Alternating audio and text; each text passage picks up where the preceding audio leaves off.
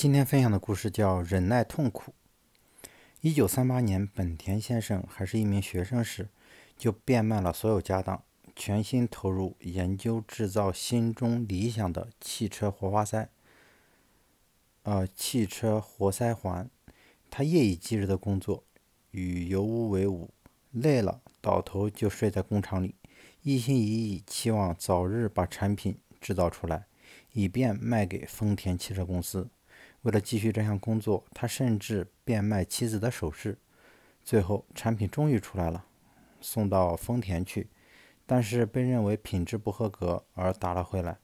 为了获取更多的知识，他重回学校苦修两年。这期间，他的设计常被老师或同学嘲笑，被认为不切实际。他无视于这一痛苦，仍然咬紧牙关朝目标前进。终于在两年之后取得了丰田公司的购买合约，完成了他长久以来的心愿。后来他又碰上了新问题，当时因为第二次世界大战爆发，一切物资吃紧，政府禁卖水泥给他建造工厂，但他没有就此放手，更没有怨天尤人，他决定另谋他途径，和工作伙伴研究出新的水泥制造方法。建好了他们的工厂。战争期间，这座美嗯这座工厂遭到美国空军两次轰炸，毁掉了大部分的制造设备。本田先生是怎么做的呢？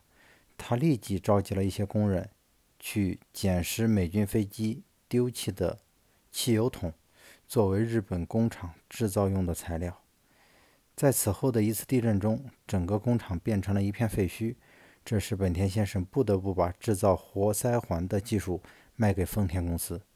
第二次世界大战结束后，日本遭逢严重的汽油短缺，本田先生根本无法开着车子出门，也无法买回家里所需的物、所需的食物。在极度沮沮丧下，他不得不试着把马达装在脚踏车上。他知道，如果成功，邻居们一定会要求他给他们装部。摩托脚踏车，果不其然，他装了一步又一步，直到手中的马达都用光了。他想到，何不开一家工厂，专门生产所发明的摩托车呢？可惜的是，他欠缺他欠缺资金。他决定无论如何要想出个办法来。最后决定求助于日本全国一万八千家脚踏车店。他给每一家脚踏车店用心写了封言辞恳切的信。告诉他们如何借着他发明的产品，在振兴日本经济上扮演一个角色。结果说服了其中的五千家，凑集了所需的资金。然而，当他所生产的摩托车既大且笨重，只能卖给少数硬派的摩托车迷。为了扩大市场，本田先生动手把摩托车改得更轻巧，一经推出便赢得满堂喝彩。